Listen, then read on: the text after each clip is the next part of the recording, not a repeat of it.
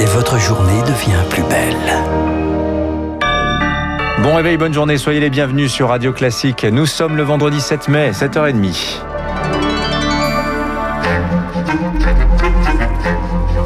7h30, 9h, la matinale de Radio Classique avec Dimitri Pavlenko. Voilà, ravi de vous accompagner jusqu'à 9h. Passez la meilleure journée possible. Il est 7h30. Le journal Augustin Lefebvre. Augustin, on commence avec l'émoi des policiers deux jours après le meurtre de l'un des leurs à Avignon. Un policier tué lors d'un contrôle sur un point de deal. Drame qui endeuille une nouvelle fois la police nationale après l'attentat djihadiste au commissariat de Rambouillet il y a deux semaines.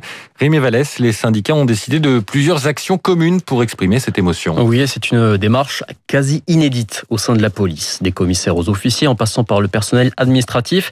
L'ensemble des organisations syndicales appellent à se réunir à Avignon ce dimanche pour un hommage aux brigadiers.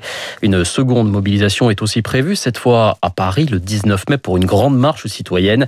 Une manière pour les forces de l'ordre d'afficher ouvertement leur malaise, eux qui demandent plus de moyens pour lutter contre les narcotrafiquants. Une lutte qualifiée de guerre totale ce matin par le ministre de l'Intérieur, Gérald Darmanin, dans le Figaro. Euh, oui, mais voilà, la guerre, on ne la fait pas en pyjama, rétorque l'intersyndicale qui annonce suspendre sa participation au Beauvau de la sécurité. Rémi, du côté de l'enquête, une toxicomane est en garde à vue depuis hier. Oui, son audition se poursuit. Elle pourrait avoir été euh, témoin du drame puisqu'elle avait été contrôlée par le policier juste avant qu'il ne soit abattu.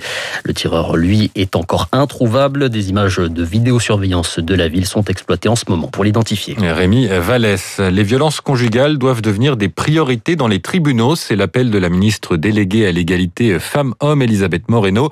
Réaction après le féminicide à Mérignac, mardi, une femme brûlée vive par son mari déjà condamné et emprisonné pour violence conjugale. Une mission d'inspection a été lancée hier par les ministères de la Justice et de l'Intérieur pour comprendre ce qui s'est passé. Première conclusion attendue mardi prochain. La crise sanitaire et la vaccination à nouveau élargie à partir du début de la semaine prochaine aux plus de 50 ans sans comorbidité. Ouverture lundi avec 5 jours d'avance, annonce du président Emmanuel Macron hier. À partir de mercredi, tous les adultes pourront tenter d'obtenir une dose.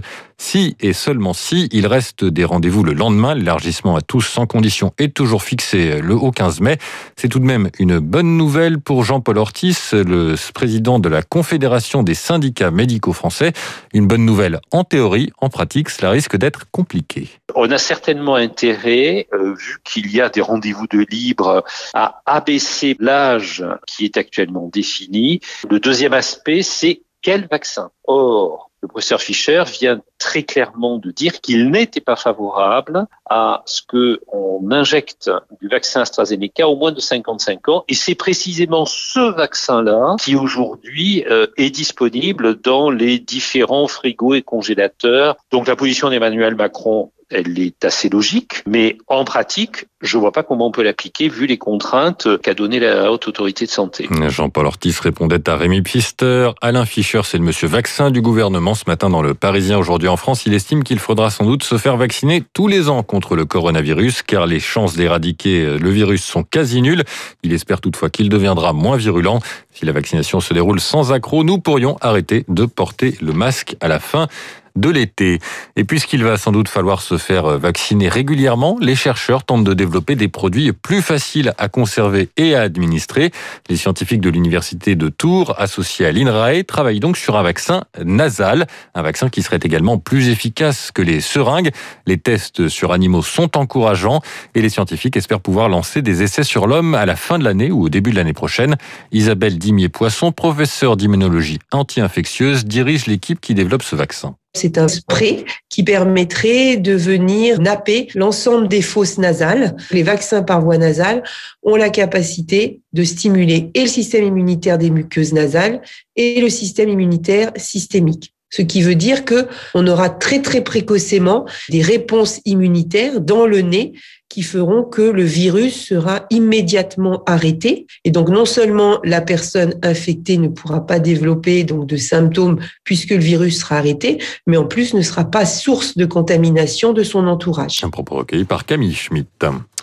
Les vaccins et une potentielle levée des brevets, euh, tout ça sera au menu des discussions entre chefs d'État et de gouvernement européens à partir d'aujourd'hui. Un sommet commence cet après-midi à Porto, au Portugal. Sommet qui sera largement consacré à la réponse sociale à apporter à la crise. Les 27 ne sont pas d'accord. Le plan d'action qui doit être approuvé demain manque clairement d'ambition, estime le rapporteur spécial de l'ONU sur les droits de l'homme. L'Europe qui va aussi parler des conséquences du Brexit. Un déploiement de navires de guerre français et britanniques hier au large de Jersey. Une soixantaine de navires de pêche français se sont rassemblés hier matin tôt devant le port de Saint-Hélier sur l'île anglo-normande. Démonstration de force pour protester contre les conditions d'accès aux poissons. Londres a envoyé deux patrouilleurs de la Navy sur place. La France aussi a déployé ses navires. Finalement, tout est rentré dans l'ordre, sans dégâts, mais les causes du conflit sont toujours là, Marc Tédé. Ce qui a mis le feu aux poudres, ce sont ces licences désormais nécessaires aux Français pour pêcher dans les eaux territoriales britanniques. À Jersey, sur 344 demandes, seules 41 ont été octroyées. Et même dans ce cas, rien de satisfaisant, explique Marc Delahaye, le directeur du comité des pêches de Normandie. Ils sont soumis à un nombre de jours maximum. Donc vous avez des bateaux qui ont 25 euh, jours pour une année. Certains sont soumis à un type d'espèce, d'autres à des zones particulières. Donc une espèce de roulette russe Certes, ils ont un accès, mais c'est comme s'ils n'avaient rien du tout. La France ne se laissera pas impressionner par les manœuvres britanniques, affirmait hier Clément Beaune, le secrétaire d'État aux affaires européennes. L'eurodéputée française Stéphanie Yoncourtin, membre de la commission des pêches, dénonce de son côté une trahison de l'accord passé entre Londres et Bruxelles. C'est une violation manifeste du traité. Nous, on veut que le volet pêche de l'accord de commerce et de coopération soit pleinement respecté et de bonne foi. Et on peut très bien refuser également aux pêcheurs britanniques un accès euh, aux eaux européennes. La suite de la période de transition dans le secteur de la pêche s'annonce donc très tendue. Elle prendra fin en 2026. D'ici là, Français et Européens devront renoncer à 25% de leur pêche en eau britannique. Un Marc TD, 11 blessés légers dans un incendie cette nuit à Sainte-Foy-les-Lyons en région lyonnaise. Un immeuble de 8 étages a pris feu. Après le maire de Toulon, Hubert Falco, c'est au tour de celui de Nice, Christian Estrosi, de claquer la porte des Républicains suite de la crise du week-end autour de la question d'un accord avec la République en marche au régional en PACA. On y reviendra dans le journal de 8 heures. Enfin, un résultat de football, Coupe d'Europe. La finale de la Ligue Europa opposera Manchester United à Villarreal. Les Anglais ont éliminé la Roma hier soir. Les Espagnols ont eux battu Arsenal. il n'y aura pas que des Anglais en finale de Coupe d'Europe cette année finalement. Euh, est-ce une bonne nouvelle? On s'en réjouit ou pas, Augustin? Vous en pensez quoi? Euh, Alors moi, ça me pas d'idée sur le sujet. Froid, mais voilà. Très bien, merci à vous en tout cas. Vous revenez tout à l'heure. Pardonnez ma franchise vous avez raison, en tout cas, c'est très important. Vous relevez, vous revenez tout à l'heure 8h30 pour le rappel des titres. Dans un instant sur Radio Classique, les spécialistes Bernard Sananès, le président des Labs, et Alexis Karklins qui nous fera le bilan économique de Napoléon.